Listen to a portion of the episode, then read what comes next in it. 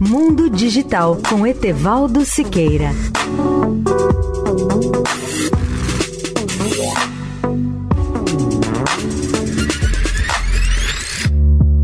Olá, ouvintes da Eldorado.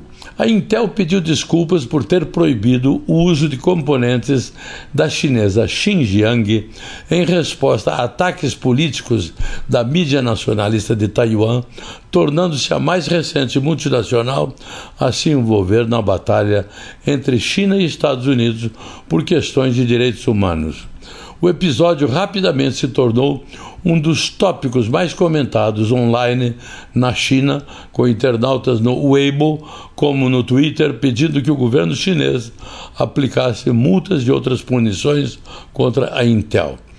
A polêmica surgiu depois que a Intel enviou uma carta de fim de ano aos fornecedores informando-os que os componentes feitos na região de Xinjiang, no noroeste da China, não deveriam ser mais usados em seus chips.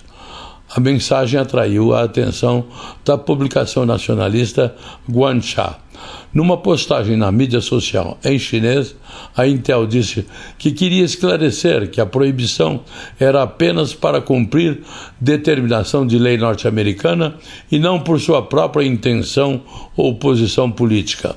Pedimos desculpas pelos problemas causados aos nossos respeitados clientes, parceiros e ao público chinês em geral, acrescentou a Intel.